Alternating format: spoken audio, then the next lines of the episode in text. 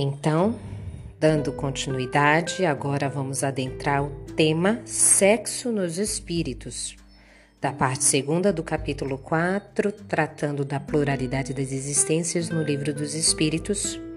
Kardec faz a seguinte pergunta de número 200: Tem sexo os espíritos?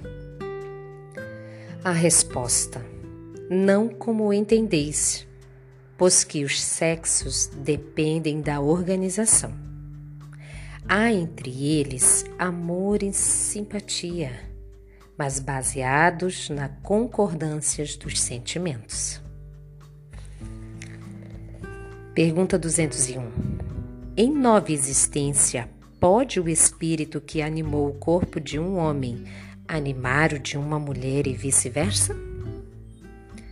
Resposta: dê certo. São os mesmos os espíritos que animam os homens e as mulheres. Pergunta 202. Quando o errante que prefere o espírito encarnar no corpo de um homem ou no de uma mulher? A resposta: isso pouco lhe importa. O que guia na escolha são as provas por que haja de passar. Uma nota de Allan Kardec. Os espíritos encarnam como homens ou como mulheres porque não têm sexo, visto que lhes cumpre progredir em tudo, cada sexo como cada posição social lhes proporciona provações e deveres especiais. E com isso, ensejo de ganharem experiências. Aquele que só como homem encarnasse só saberia o que sabem os homens. Olha, são três perguntas só. Mais de infinitas questões íntimas que nos passam o espírito.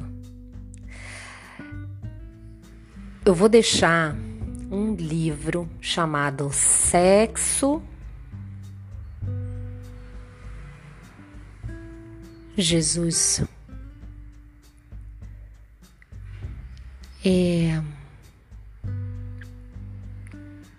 lembrei As Forças Sexuais da Alma, de Jorge Andréa. É um livro pequeno, fininho, mas leiam, porque para quem quer entender que quando os espíritos dizem que pouco importa se eu estou mulher agora, é porque pouco importa de fato. O que está contando para eu, espírito, é o que essa experiência dessa feminilidade está me trazendo de progresso moral e espiritual. Quando os espíritos dizem que entre os espíritos há amor e simpatia baseados nas concordâncias dos sentimentos, dá um nó na nossa cabeça, porque nós somos de acordos que é preciso um macho e uma fêmea, é preciso inúmeras outras coisas inúmeros outros atributos materiais dos quais dotamos um homem masculino e uma mulher feminina para dizer que aquela união tem que ser assim, tem que ser assado. Então, quando se trata de sexualidade, até os espíritos esclarecidíssimos, como esses que contribuíram com Kardec para a codificação do livro dos Espíritos e da doutrina espírita, eles vêm com muita elegância nas suas palavras, encurtando o tema, enxugando o assunto, porque nós ainda não somos abertos às questões de concordâncias dos sentimentos.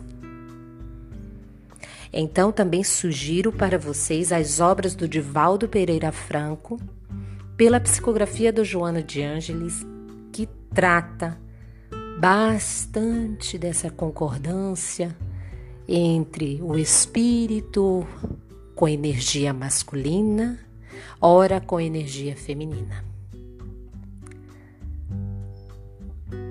Até mais.